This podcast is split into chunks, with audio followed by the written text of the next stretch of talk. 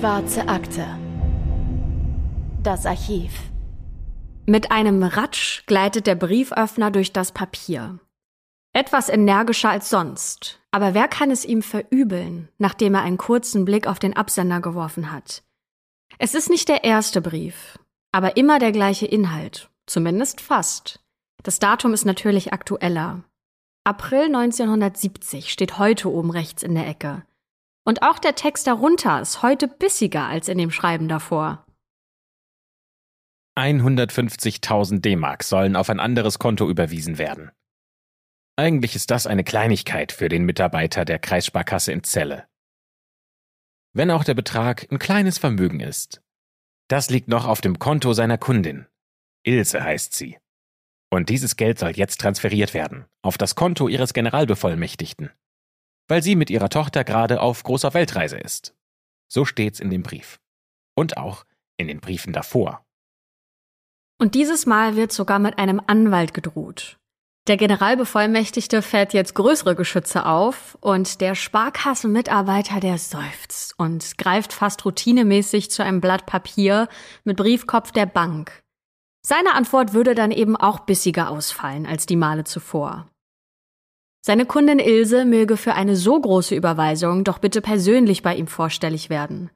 Eine Unterschrift reicht eigentlich zwar aus, aber der Sparkassenmitarbeiter hat einfach ein komisches Gefühl bei der Nummer. Ja, und apropos Unterschrift, er hält den Brief, den er eben noch mehr als genervt als neugierig angesehen hat, kurz vor das Licht seiner Schreibtischlampe. Das kringelige E am Anfang des Nachnamens, mit dem seine Kundin ihre Schecks unterschreibt, ist ihm natürlich nicht unbekannt, und trotzdem kommt es ihm auf irgendeine Art seltsam vor. Der Aktenschrank ist direkt hinter ihm.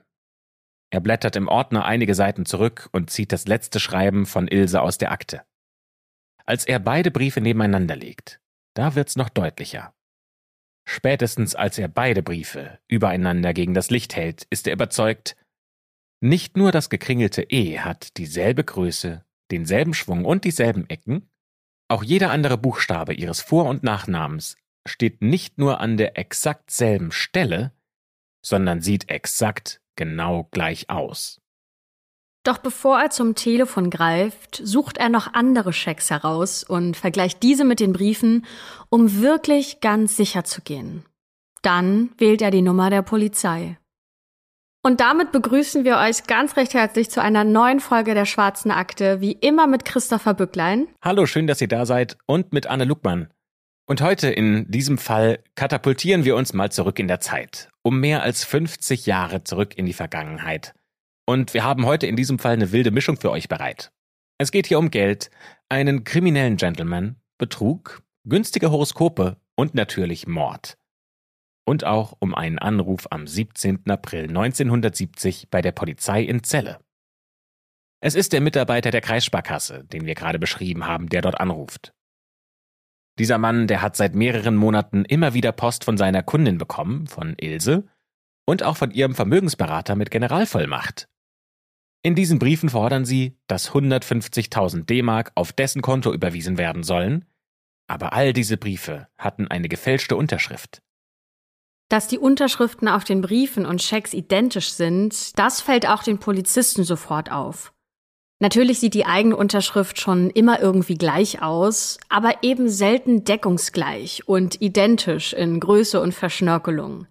Mal ist ein Buchstabe ja ein bisschen größer und anders geschwungen, mal ein bisschen krakeliger und auf offiziellen Dokumenten eher ein bisschen sauberer. Aber wirklich gleich unterschreiben wir ja eigentlich nie. Auch Ilse nicht. Ilse ist 47 Jahre alt und wohnt mit ihrer 19-jährigen Tochter in Celle. Ihr Mann ist bei einem Unfall ums Leben gekommen. Seitdem ist Ilse reich. Die Versicherungen zahlen ihr ein kleines Vermögen aus. Wie viel das ist, das wissen wir nicht. Aber im Jahr 1970 liegen auf jeden Fall diese 150.000 D-Mark auf ihrem Konto. Wenn man das auf heute umrechnet, wären es immerhin fast 315.000 Euro. Die Polizei versucht jetzt als nächstes Ilse und ihre Tochter ausfindig zu machen, finden aber das schicke Reihenhaus, in dem sie in Celle wohnen, komplett leer vor. Und mit komplett leer meinen wir auch wirklich komplett leer, denn das Haus wurde ausgeräumt. Hier wohnt ganz sicher niemand mehr und es wäre ja schon ein bisschen ungewöhnlich, wenn jemand sein komplettes Haus leer räumt, bevor er auf große Weltreise geht. Diese Info hat ja zumindest der Sparkassenmitarbeiter bekommen.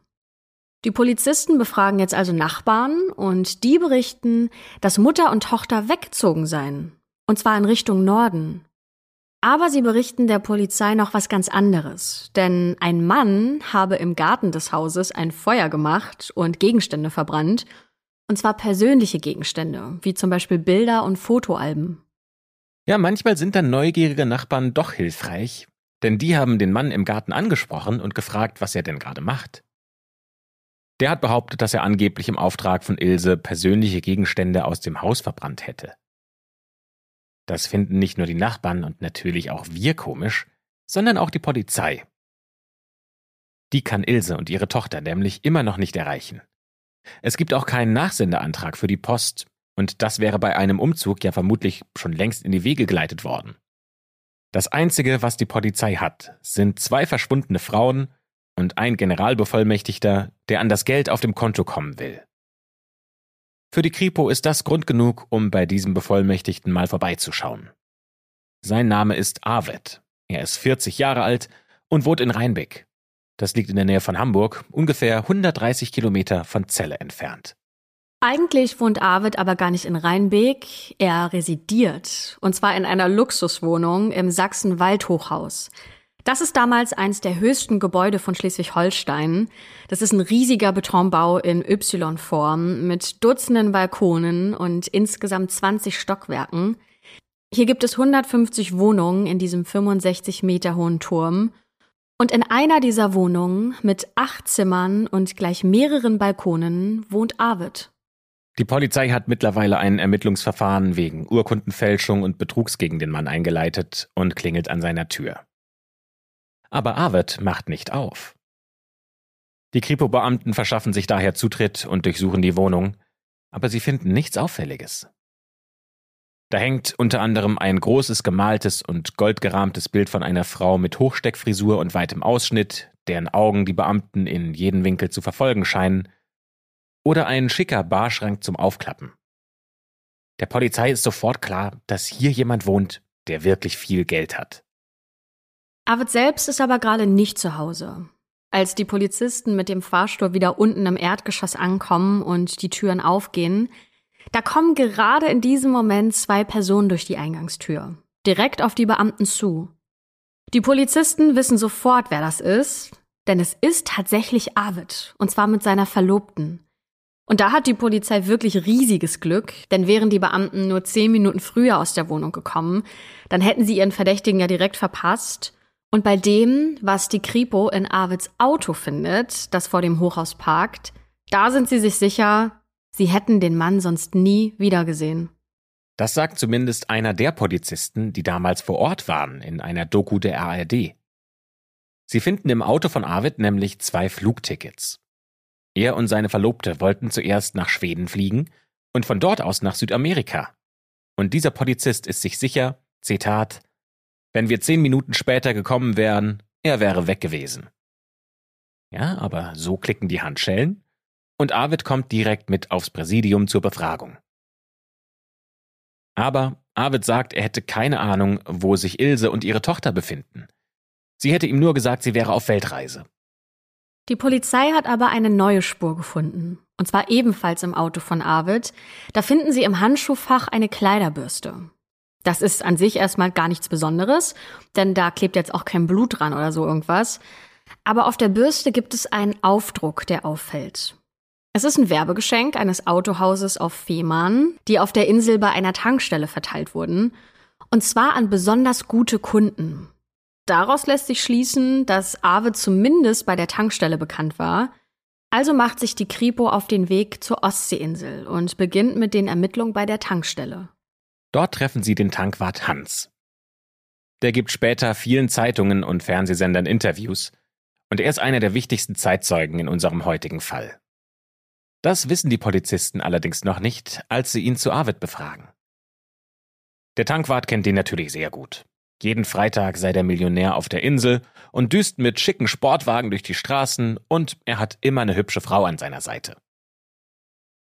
Immer wenn Arvid auf dieser Insel ist, betankt er seine Autos bei Ta an der Tankstelle, bei der Hans arbeitet. In den Dokumentationen und Zeitungsausschnitten, die wir euch natürlich wie immer in den Shownotes verlinkt haben, da gibt es immer wieder Bilder und Videoaufnahmen von Arvid. Auf einem Bild trägt er einen Anzug und eine sehr breite Krawatte. Man sieht, dass er ein großer Mann ist mit kantiger Brille vor buschigen Augenbrauen und so einer typischen 70er Jahre Frisur. Und wenn man Freunde und Bekannte von ihm befragt, dann fallen immer wieder die gleichen Worte als Beschreibung seiner Person. Er ist charismatisch, charmant, er ist ein Gentleman, von dem vor allem die Frauen begeistert sind. Ja, und reich ist er noch dazu. Hans hat ihn der Polizei als Billionär beschrieben. In einem Artikel der Oldenburger Nachrichten erinnert er sich an einen Abend, als Arvid seinen Wagen bei ihm volltankt und ihm einen 500-Markschein auf den Tresen knallt. Der hätte fast das Wechselgeld vergessen. Arvid scheint also Geld zu haben, und zwar so viel, dass für ihn ein 500-Markschein offenbar genauso viel wert ist wie für die meisten Menschen ein 5-Euro-Schein. Arvid gilt auf Fehmarn als der Millionär der Insel. So erzählt es der Tankwart später zumindest in der ARD-Doku. Und auch der Schießwart der Insel erzählt von ihm, denn der hat bei ihm ein Jagdgebiet gepachtet. Das Jagen ist Arvids größtes Hobby, denn er könne gut schießen und übt viel, um bei den Jägern auf Fehmarn Anerkennung zu bekommen. So erzählt es der Schießwart. Und Arvid habe auch immer wieder gerne einen ausgegeben. Und gerade das kam natürlich sehr gut an bei den anderen Jägern. Ein Bewohner der Insel erzählt, dass Arvid nur eine Frage nicht mochte. Nämlich, was er denn beruflich macht. Da wäre der Millionär immer ausgewichen und hätte irgendwas von Astrologie erzählt. Und tatsächlich stimmt das wohl, denn die Polizei findet heraus, dass Arvid Diplom-Astrologe ist. Er gibt in Zeitungen Anzeigen auf und bietet Horoskope an, die er dann gegen Geld an seine Kunden verschickt. Und offenbar macht er damit richtig gut Geld. Auf jeden Fall kommt Arvid jeden Freitag nach Fehmarn. Er hat einen kleinen Bungalow auf der Insel gemietet, geht oft jagen und vergnügt sich dort mit Frauen und Sportwagen. Als die Polizei den Tankwart befragt, da bekommt sie noch einige weitere interessante Infos. Wie sie genau darauf kommen, wissen wir nicht, aber vielleicht erzählt die Polizei von den Betrugsvorwürfen gegen Arvid und den zwei Frauen, die momentan nicht auffindbar sind, denn dem Tankwart fällt tatsächlich was ein. An einem Sonntagnachmittag ist er zusammen mit Arvid zu einem Jagdgelände gefahren, um da für ihn eine Ludergrube auszuheben. Eine Ludergrube oder auch Luderplatz ist in der Jagd ein Ort, mit dem wilde Tiere angelockt werden sollen. Und dafür werden tote Tiere, das sogenannte Luder, meistens flach in den Boden in die Erde eingegraben. Hans erzählt der Polizei, dass er genauso eine Grube für Arvid gebuddelt hätte. Vor einigen Wochen schon, vielleicht auch vor einigen Monaten. In der ARD-Doku erzählt er, dass er den Millionär zwischen Bäumen und Geäst getroffen hätte und dann einfach mit einer Schaufel mit ihm losgebuddelt hätte. Dafür hätte er 100 Mark bekommen. Hans hätte ungefähr 80 oder 90 Zentimeter tief gebuddelt und Arvid hätte ihm erzählt, dass er mit dieser Grube und mit Hilfe von toten Nerzen Tiere anlocken will. Die Polizei verfrachtet den Tankwart sofort ins Auto und fährt mit ihm zu der Stelle, wo er diese Grube gegraben hat. Heute ist da übrigens nur eine weite grüne Weide, aber auf alten Schwarz-Weiß-Fotos von damals stehen viele Bäume an dem Ort zu dem man sich erstmal einen Weg durchs Unterholz bahnen musste. Die Polizisten und der Tankwart stehen mit einer Schaufel an dieser Grube und beginnen jetzt zu graben. Und nach nur zwei Spatenstichen hören sie schon wieder auf und graben dann mit den Händen weiter. Der Tankwart muss sich abwenden und geht einige Schritte rückwärts. Nach nur wenigen Minuten ziehen sie eine Plastiktüte hervor. Was sie da genau in der Grube finden, verschlägt ihnen den Atem und lässt sie schockiert innehalten. Denn was sie dort vorfinden, sind zwei weibliche Rümpfe. Rümpfe ohne Köpfe, Beine, Arme und Hände. Die Polizei findet auch nur zwei abgetrennte Beine und ein paar Füße. Den Rest der Toten, den werden sie nicht finden. Auch nicht, als die Insel später mit Spürhunden durchkämmt wird. Ja, für die Polizei liegt jetzt natürlich der Verdacht nahe, dass es sich bei den gefundenen Überresten um Ilse und ihre Tochter handelt. Die Beamten springen also ins Auto zurück, denn die haben Zeitdruck. Und Hankwart Hans erzählt später in einigen Zeitungsinterviews, dass Arvid an jenem Freitagmittag eigentlich das Polizeipräsidium hätte verlassen können. Wahrscheinlich durften sie ihn dort gar nicht länger festhalten, da sie ihn ja in Anführungsstrichen nur wegen Betrugs mitgenommen haben. Aber jetzt steht ja plötzlich ein möglicher Mord im Raum oder sogar zwei Morde. Die Polizei rast deswegen mit dem Auto über die Insel zum nächsten Telefon, um das soeben Erlebte und Gefundene der Mordkommission mitzuteilen.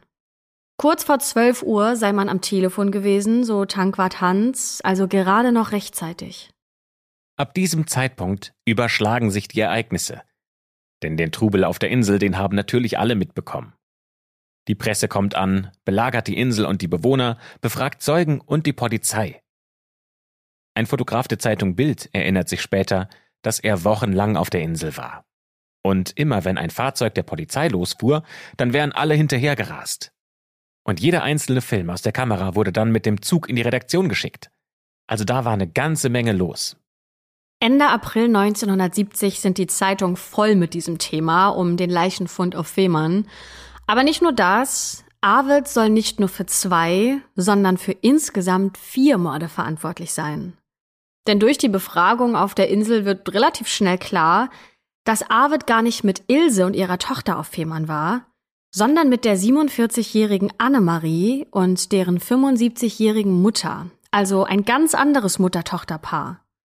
Die Polizei findet auch heraus, dass schon 1968, also zwei Jahre vorher, zwei Frauen auf der Insel verschwunden sind. Und auch die beiden hatten sehr engen Kontakt zu Arvid. Für die Polizei ergibt sich nach ihren Ermittlungen ein ja, schrecklicher Verdacht und sie fragen sich, ob Arvid wirklich vier Frauen umgebracht haben könnte. Die Polizei findet Folgendes heraus. Annemarie ist die Ex-Frau eines reichen Frankfurter Bankkaufsmann. Sie hat Arvid zum ersten Mal 1967 getroffen, und zwar über dessen Horoskopangebot. Annemarie hat in der Zeitung eine Anzeige von ihm gelesen und hat sich eins dieser Horoskope bestellt. Arvid hat zu dieser Zeit mit einer speziellen Lochkartenmaschine halbautomatisch Horoskope erstellt. Er hat mit einer Art Schreibautomaten einfach massenhaft Horoskope gedruckt. Ja, und die wurden dann zum Beispiel an Geschäftsleute verschickt, aber auch oft an Frauen. Das Geschäft lief offenbar ziemlich gut und meistens lief es so ab, dass Arvid für die Ausstellung des Horoskops eine ganze Menge Informationen vorab brauchte. Warum, ist für die Ermittler ganz einfach zu erklären, denn so weiß Arvid, bei welchen seiner Kunden Geld zu holen ist. Annemarie lässt sich 1968 nämlich scheiden und bekommt dadurch eine riesige Summe Geld, 50.000 Mark in Bar, Schmuck nochmal im gleichen Wert 150.000 Mark für eine Gesellschaftsbeteiligung und die Villa, in der sie mit ihrem Mann gewohnt hat, die bekommt sie auch noch on top. Die ist auch nochmal 150.000 D-Mark wert, also insgesamt 400.000 Mark. Das wäre ungefähr heute umgerechnet 870.000 Euro. In einer Spiegelreportage von damals wird Annemaries Ex-Mann zitiert, der kurz nach der Scheidung die Villa räumen musste. Und zwar, weil Arvid dort eingezogen ist. Er sagt, nach unserer Scheidung rief ich meine Frau öfter an, aber jedes Mal verwies sie mich an Arvid und sagte, alle Fragen musst du zukünftig mit ihm besprechen. Außerdem hätte sich seine Frau verändert, seitdem sie Arvid kennt. Vielleicht verliebt sich Annemarie in den jüngeren Mann, denn ihrem Frauenarzt, der später als Zeuge aussagen wird, erzählt sie, dass Arvid ein toller Mann sei. Sie sei ihm völlig erlegen und macht ihn zu ihrem Lebensberater und schließlich auch zum Vermögensberater. Sie stellt ihm also eine Generalvollmacht aus und nur kurze Zeit später hat niemand in Frankfurt und Umgebung Annemarie und ihre Mutter je wiedergesehen. Die beiden ziehen nämlich auf die Insel Fehmarn. Mutter und Tochter verkaufen erst die Villa, dann das Haus der Mutter und reisen dem Astrologen hinterher auf die Insel. Sie wohnen in dem angemieteten Bungalow. Auch die Inselbewohner erzählen später von Annemarie und ihrer Mutter. Ende 1968 fährt Annemarie zur Kur nach Österreich. Und als sie wiederkommt, ist ihre Mutter spurlos verschwunden. Die Polizei findet im Bungalow später einen Brief unter einer Matratze. Und zwar geschrieben von Annemaries Mutter. Adressiert an Annemarie selbst, ihre Tochter, aber nie abgeschickt. In diesem Brief warnt sie ihre Tochter und schreibt folgendes. Bist du für Arvid noch interessant, wenn kein Geld mehr da ist? Die Polizei vermutet, dass Annemaries Mutter Arvid durchschaut hat. Denn der hat seit dem Umzug nach Fehmarn nämlich keine Horoskope mehr gedruckt, dafür aber immer mehr Geldscheine von Annemaries Konto in der Tasche gehabt und ausgegeben. Er hat auch von Annemaries Mutter Geld verlangt, angeblich, um ihr ein Haus auf der Insel zu bauen. Das ist aber nie passiert. Annemaries Mutter verschwindet im Dezember 1968 spurlos. Wie genau Arvid Annemarie das erklärt, wissen wir nicht, aber sie scheint erstmal keinen Verdacht gegen ihn zu schöpfen, sondern bleibt bei ihm auf der Insel. Eine Anwohnerin erzählt, dass Annemarie mit Arvid auch noch auf einem Jägerfest war. Bis auch sie im Januar 1969 plötzlich spurlos verschwindet. Es ist der erste Weihnachtsfeiertag 1969. Der Tankwart Hans und seine Frau sind mit Arvid, Annemarie und deren Mutter zum Kaffeetrinken verabredet, aber es steht nur Arvid vor der Tür. Er sagt, dass die beiden Frauen abgereist wären. Und das kommt dem Tankwart und seiner Frau komisch vor. In der Doku der ARD berichten sie, dass Arvid es an Heiligabend auch unglaublich eilig gehabt hätte. Mit einer Kühltruhe. Ja, und jetzt wird's richtig komisch, denn Arvid soll sich bei einer Firma auf Fehmarn am 24. Dezember 1969 eine riesige Tiefkühltruhe bestellt haben. Davon erzählt später auch eine Seniorin aus der Familie, der diese Firma gehört. Arvid hätte also bei ihnen angerufen, weil er so viele Hasen geschossen hätte. Und er braucht jetzt ganz dringend eine Kühltruhe für das Fleisch. Und diese Truhe wird tatsächlich auch noch am selben Tag zu ihm geliefert so wie der Tankwart, seine Frau und die Seniorin aus der Firma in der Doku da sitzen und von dieser Tiefkühltour reden, da kriegt man echt eine Gänsehaut. Die Frau des Tankwarts erzählt die Geschichte mit den geschossenen Hasen und ihr Mann fügt am Ende nur ein Wort hinzu. Angeblich. Für sie ist klar, in dieser Tiefkühltruhe sind keine Hasen gelandet. Hat Arvid also tatsächlich zwei Frauen in seinem Bungalow getötet und in einer Tiefkühltruhe gelagert? Die Polizei findet sogar Zeugen, die gesehen haben wollen, wie zu der Zeit ein Auto auf der Fehmarnbrücke gesehen wurde, und es soll angehalten haben, und dann wurde etwas herausgeworfen, und das Auto wäre weitergefahren. Fassen wir an der Stelle nochmal ganz kurz zusammen. Arvid hat über seine Horoskopanzeige eine reiche Frau an Land gezogen, eine Vollmacht für deren Konto bekommen vermutlich Mutter und Tochter getötet und in der Ostsee versenkt. Das ist aber leider immer noch nicht alles, denn nachdem die beiden Frauen verschwinden, da kündigt er den Mietvertrag für den Bungalow und macht ein großes Feuer im Garten. Die Nachbarn auf Fehmarn finden später im Bungalowgarten Reste von Koffern und einem Damenkorsett in der Asche, wo das Feuer vorher gebrannt hat. Ja, und da klingelt doch wahrscheinlich bei vielen von euch etwas, denn so wie diese Geschichte abgelaufen ist, da ist es doch auch am Anfang unserer Folge bei Ilse und ihrer Tochter passiert.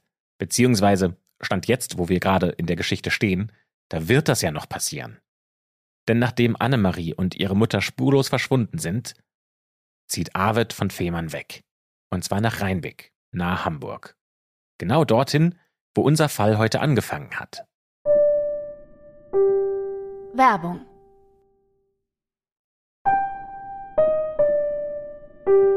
Werbung Ende. Das alles findet die Polizei heraus, während Arvid selbst in Untersuchungshaft sitzt. Und zwar in wenigen Tagen Ermittlungsarbeit. Und nicht nur die Polizei findet all das heraus, auch natürlich die Presse. Wir hatten es vorhin ja schon mal kurz erzählt, dass der Fall damals in allen großen Zeitungen präsent war und die Presse hat Arvid auch einen Spitznamen gegeben, und zwar nannten sie ihn nur noch den Blaubart von Fehmarn. Arvid hat aber weder einen Bart, noch ist der blau, denn die Medien beziehen sich dabei auf das französische Märchen Blaubart. Denn die Figur in der Geschichte tötet seine Ehefrauen und das Märchen ist so bekannt, dass auch heute noch Frauenmörder als Blaubart bezeichnet werden. In der Bildzeitung wird 1970 ein großes Foto von Arvid abgedruckt mit der rot unterstrichenen Schlagzeile Ist das der Blaubart von Fehmarn? Eine Antwort gibt es einen Tag später in der Münchner Abendzeitung, denn die titelt Das ist der Blaubart von Fehmarn. Und die Abendzeitung München, die will alles über Arvid wissen und schreibt Playboy, Astrologe, Eheberater und Ungeheuer.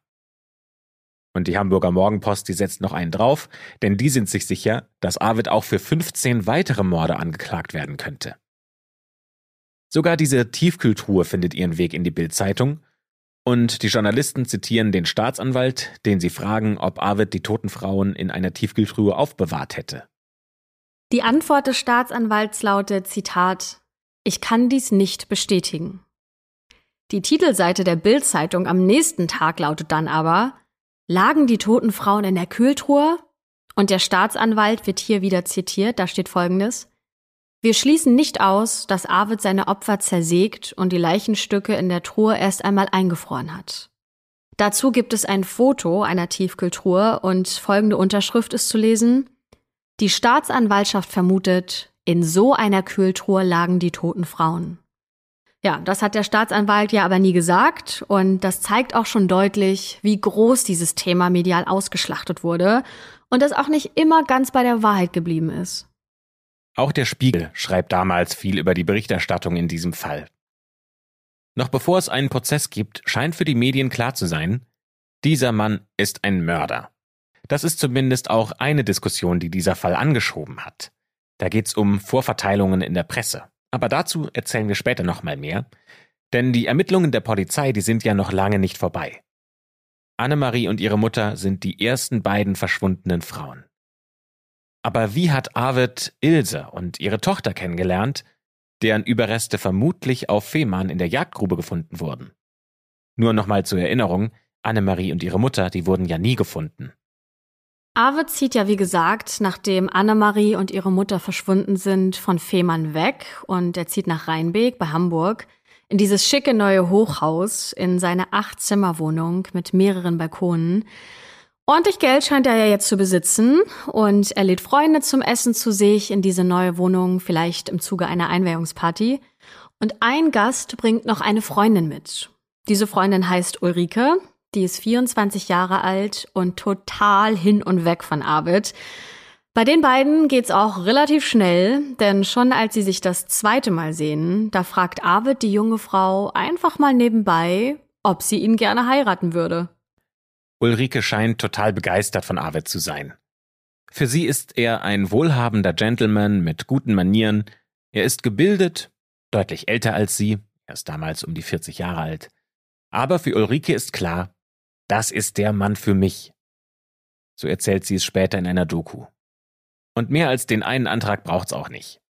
Im Februar 1969, drei Tage nach dem besagten ersten Treffen beim Essen, feiern Arvid und Ulrike ihre Blitzverlobung. Und dann passieren gleich zwei unheimliche Dinge. Nummer eins. Ulrike zieht bei Arvid ein. Und das ist noch das Normalste an dieser Geschichte. Aber Ulrike entdeckt in der Wohnung ein paar Frauenkleider, die ja wahrscheinlich nicht ihrem zukünftigen Mann gehören. Und auf ihre Nachfrage erklärt er ihr, dass die seiner Ex-Verlobten gehört hätten, die bei einem Autounfall ums Leben gekommen ist. Er zeigt Ulrike auch ein Bild von der Ex-Verlobten, das in der Wohnung aufgehangen wurde. Und es ist das Bild der Frau, dessen Augen schon die Polizisten ganz zu Anfang unserer Folge bei der Durchsuchung verfolgt hat. Das große, goldgerahmte Bild der Frau mit Hochsteckfrisur und weit ausgeschnittenem Kragen. Ulrike erzählt später in einem Interview, dass sie wirklich den Eindruck hatte, dass die Frau auf dem Bild einen verfolgt hätte. So ähnlich wie bei der Mona Lisa. Die soll einen ja auch direkt anschauen, egal wo man steht. Arvid hat Ulrike erzählt, dass das auf dem Bild seine Ex-Verlobte Angelique wäre. Für Ulrike ist das vielleicht ein trauriger Moment, bei dem sie Arvid vielleicht getröstet hat. Für uns ist das allerdings der erste gruselige Moment. Denn das auf dem Bild, das ist nicht die Ex-Verlobte, die man da sehen kann, sondern es ist die verschwundene Annemarie. Die Ex-Frau des reichen Bankkaufsmann, die auf Fehmarn vermutlich erst in einer Tiefkühltruhe und dann sehr wahrscheinlich in der Ostsee gelandet ist. Zumindest wenn man nach dem Bildartikel und den Erzählungen der Anwohner geht. Und wenn das alles so stimmt, dann hat Arvid Mutter und Tochter bestohlen, getötet und sich danach das Bild der Toten einfach in die Wohnung gehängt. Und das ist nicht nur skrupellos, das ist auch einfach total merkwürdig. Ja, und das ist ja nicht mal der gruseligste Moment des heutigen Falls. Wir hatten euch ja zwei versprochen. Und der zweite gruselige Moment, der passiert kurz nach der Verlobungsfeier von Arvid und Ulrike. Ulrike trägt übrigens von diesem Zeitpunkt an die Kleider aus dem Schrank, die sehr wahrscheinlich Annemarie gehört haben. Aber das war nur ein Wahnsinn am Rande. Aber zurück zum gruseligen zweiten Moment. Ulrike stellt ihren Verlobten ihrer Familie vor. Ihrer Mutter, ihrem Vater und auch ihrer Tante und Cousine. Und ihre Tante, das ist ganz interessant, die ist seit kurzem sehr reich, weil ihr Mann bei einem Unfall gestorben ist. Ihre Tante, die heißt mit Vornamen Ilse. Ja, da habt ihr richtig gehört. Ilse und ihre Tochter sind nämlich Verwandte von Ulrike. Und das wiederum bedeutet im Umkehrschluss, Arvid ist also irgendwie zum Generalbevollmächtigten von Ilse geworden, hat versucht, an ihr Geld zu kommen und fliegt dann bei dem Sparkassenmitarbeiter auf, der ja gemerkt hat, dass Arvid die Unterschriften gefälscht hat. Und das wiederum brachte unseren heutigen Fall ja überhaupt erst ins Rollen. Arvid lernt über seine blitzverlobte Ulrike deren Tante Ilse kennen, die seit neuestem sehr reich ist. Und seitdem Arvid das weiß, ist er immer öfter bei Ilse zu Besuch. Er bietet ihr auch Hilfe bei den Finanzen an. Er nimmt auch die 19 Jahre alte Tochter von Ilse also die Cousine von seiner Verlobten Ulrike, mit zu Partys und Events. Er muss sich ziemlich schnell bei dieser Familie eingeschlichen haben, was ja nochmal zeigt, wie manipulativ er gewesen sein muss. Ich meine, da überlassen ihm ja gleich zweimal Frauen mehr oder weniger ihr gesamtes Vermögen. Denn das macht Ilse ja schließlich. Arvid eine Generalvollmacht ausstellen und ihn zum Finanzberater zu ernennen. Arvid macht dann sogar Ilses Tochter gleich auch noch einen Heiratsantrag. Die eigentliche Verlobte, die, ich unterstreiche nochmal, die Cousine Ulrike, die bekommt davon überhaupt gar nichts mit. Ganz im Gegenteil, denn Arvid treibt einen Keil zwischen Ulrike und ihrer Tante Ilse und der Cousine, indem er behauptet, Tante Ilse hätte ihm gesagt, dass Ulrike Affären hätte. Ulrike erzählt davon später in einer Doku und sie sagt, dass Arvid das ganz geschickt gemacht hätte, denn er habe ihr vorgeschlagen, ob sie sich nicht eine Zeit lang trennen wollen, denn er müsse ohnehin geschäftlich verreisen und das täte ihrer Beziehung bestimmt gut, sich für kurze Zeit mal zu trennen. Ja, und Ulrike stimmt dazu und zieht vorübergehend aus und äh, wieder zu ihren Eltern. Das ist genau die Zeit, in der Ilse ihr Haus verkauft, zusammen mit ihrer Tochter die Koffer packt, um dann selbst in die Achtzimmerwohnung zu Arvid zu ziehen. Und jetzt nur nochmal zusammengefasst, weil das ja so abgedreht ist. Arvid hat es mit seinem Charme und seiner Überzeugungskraft geschafft, seine Verlobte so um den Finger zu wickeln, dass sie nichts davon mitbekommen hat, dass ihre Tante und ihre Cousine ihr Haus verkauft haben und zu ihrem Verlobten gezogen sind. Und vor allem, dass Ulrike nicht gemerkt hat, dass ihr Verlobter versucht, eine Generalvollmacht für das Vermögen ihrer Tante zu bekommen. Wir wissen nicht wie, aber anscheinend hat Arvid so eine krasse Überzeugungskraft, denn davon erzählen auch immer wieder Freunde und Bekannte der Polizei und berichten davon später auch vor Gericht. Und der Tankwart Hans, über den wir ja anfangs schon mal gesprochen haben, der drückt es in einer Dokumentation so aus. Er konnte die Leute um den Finger wickeln, so auf Deutsch gesagt, aber dass dann nachher solche Sachen dahinter stecken, da hat kein Mensch mitgerechnet. Am allerwenigsten natürlich Ulrike, Ilse und deren Tochter. Der Umzug von Ulrike zurück nach Hause und von Ilse und ihrer Tochter in die schicke Wohnung von Arvid passiert im Herbst 1969. Nur ein paar Wochen später ruft dann Arvid bei Ulrike an. Und er sagt, dass sie wieder nach Hause kommen soll. Denn die Trennung der beiden, die wäre beendet. Ja, und was macht Ulrike? Die kehrt tatsächlich zurück in diese Achtzimmerwohnung im schicken Sachsenwald-Hochhaus. Und das erste, was ihr in der Wohnung auffällt, ist ein neuer Barschrank. Ein sehr schöner Schrank zum Aufklappen, in dem dann Gläser nebeneinander aufgereiht sind. Und ein Schrank, den sie schon seit Kindestagen kennt und der eigentlich ihrer Tante Ilse gehört. Aber auch dafür hat Arvid eine ganz einfache Erklärung, denn er erzählt, dass er Tante Ilse diesen Schrank einfach abgekauft hätte. Ach, und apropos Tante Ilse und Tochter, die seien aktuell gemeinsam verreist, nämlich auf einer großen Weltreise. Das ist schon krass, dass Ulrike das alles glaubt, was Arvid ihr erzählt, vor allem weil sie ja einen direkten Draht zu ihrer Familie hat und das ja irgendwie verifizieren könnte. Sie hat zwar tatsächlich irgendwie erfahren, dass sich ihre Tante offenbar neu orientieren und verreisen will, aber natürlich wusste sie nicht, dass Arvid irgendwas damit zu tun hat. Der hat ja behauptet, dass Ilse und ihre Tochter gerade in Schweden unterwegs wären.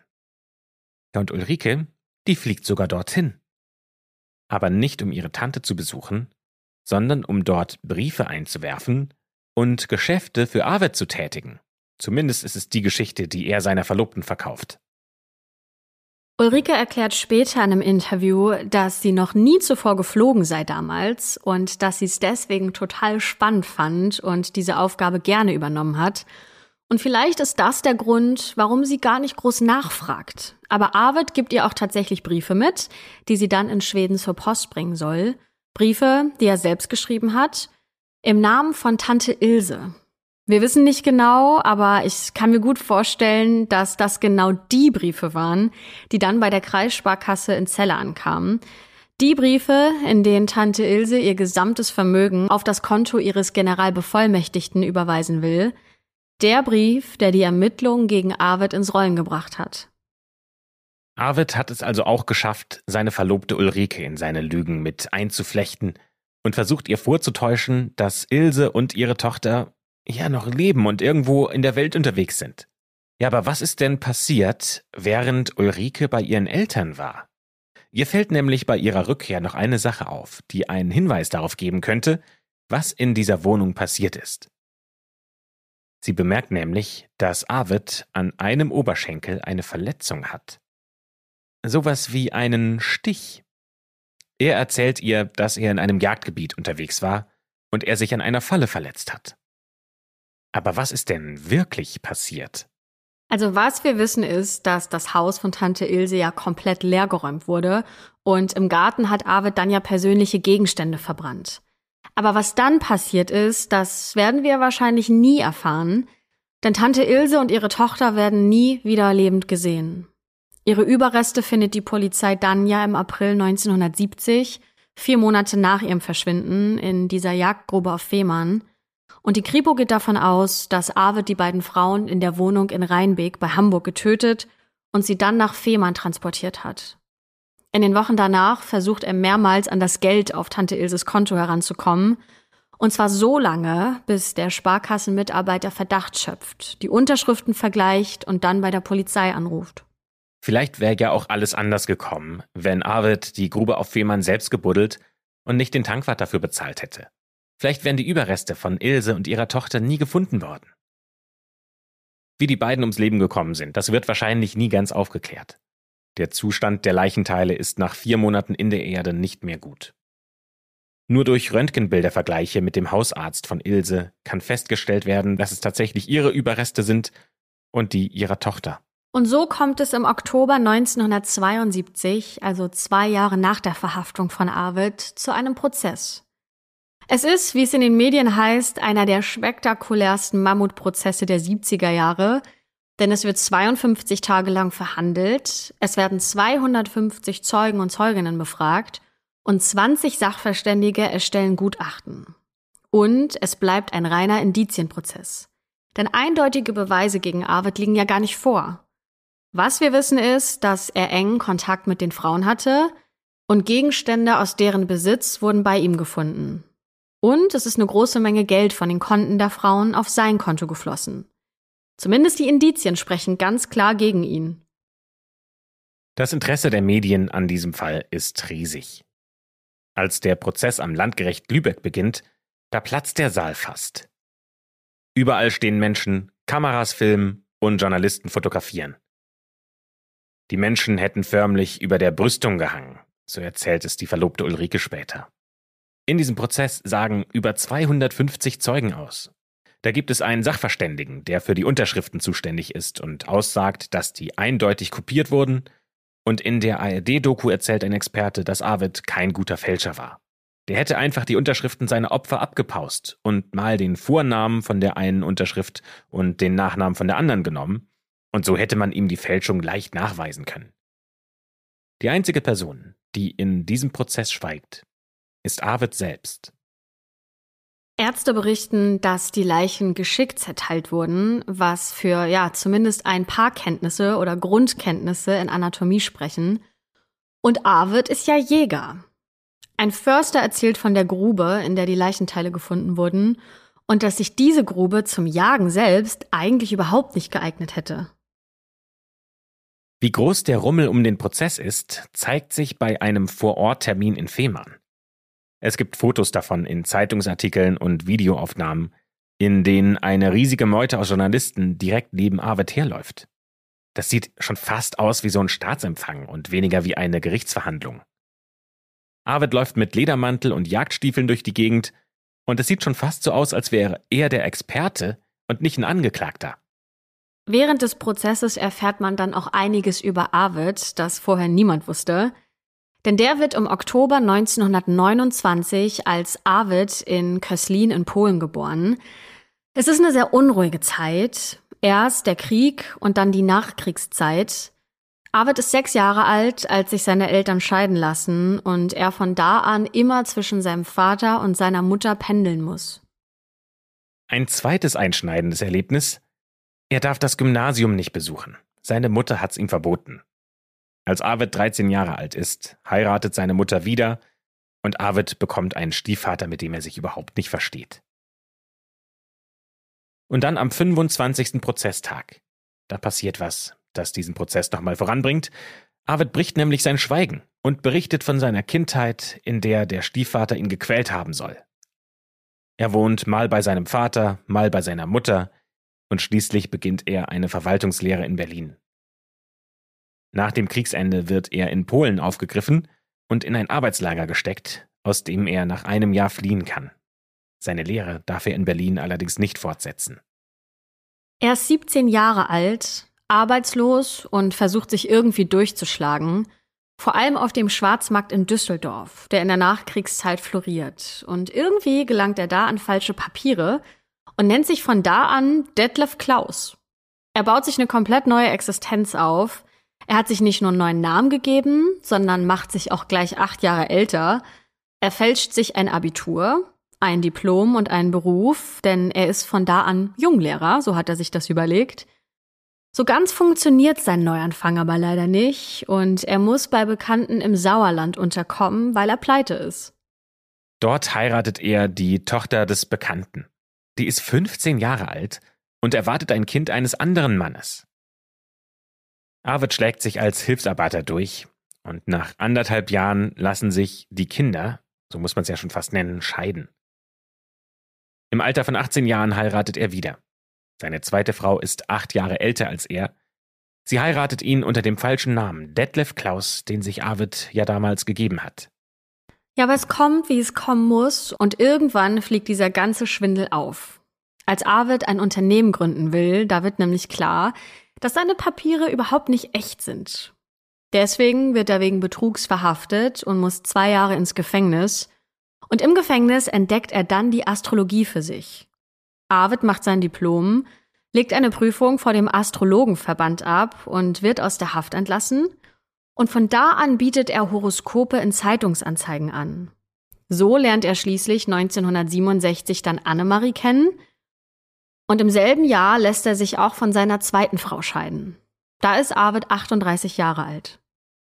Mit seiner zweiten Frau ist er weiter eng befreundet. Und bei dem Prozess kommt heraus, dass diese zweite Frau ihm beim Umzug von Fehmarn in die Luxuswohnung in Rheinbeck bei Hamburg geholfen hat. Und nicht nur das. Sie hat sich sogar einmal als Ilse verkleidet, um sich mit einem Bankangestellten zu treffen. Eine Freundin erzählt später in einem Interview, dass sich diese zweite Frau offenbar von Arvid hat leiten lassen und sie war wohl sehr vertrauensvoll und vor allem auch gutgläubig. Wenn ihr euch an dieser Stelle auch gefragt habt, warum Arvid seine Ex-Frau nicht auch gebeten hat, bei der Kreissparkasse in Cello vorbeizuschauen und sich als Tante Ilse zu verkleiden, ja, wissen wir leider auch nicht. Das können wir leider an der Stelle auch nicht beantworten. Bis zu dem 25. Prozesstag an dem Arvid aussagt, sitzt er in Akten vertieft im Saal und interessiert sich so gar nicht für die Verhandlung. Und als er dann spricht, da zeigt sich dieser Charme und sein Gentleman-Verhalten, von dem andere Zeugen bisher immer nur gesprochen haben. Arvid macht Scherze vor Gericht. Er lädt sogar die Richterin zu einer Weltreise ein. Und er beteuert seine Unschuld. Ja, und nicht nur das, er versucht sogar seine Verlobte Ulrike für die Morde verantwortlich zu machen. Und für die muss das natürlich alles besonders schlimm sein. Sie berichtet in der ARD-Doku, dass Arvid für sie zwei verschiedene Menschen wären. Das konnte sie erst alles gar nicht glauben, aber als er sie dann vor Gericht beschuldigt, da fällt denn doch das ganze Bild, das sie von ihm hatte, in sich zusammen. Bevor das Urteil gesprochen wird, beteuert Arvid nochmal seine Unschuld und sagt, ich zitiere, ich habe nicht getötet. Ich habe keine Leiche beseitigt. Ich habe keine Urkunde gefälscht.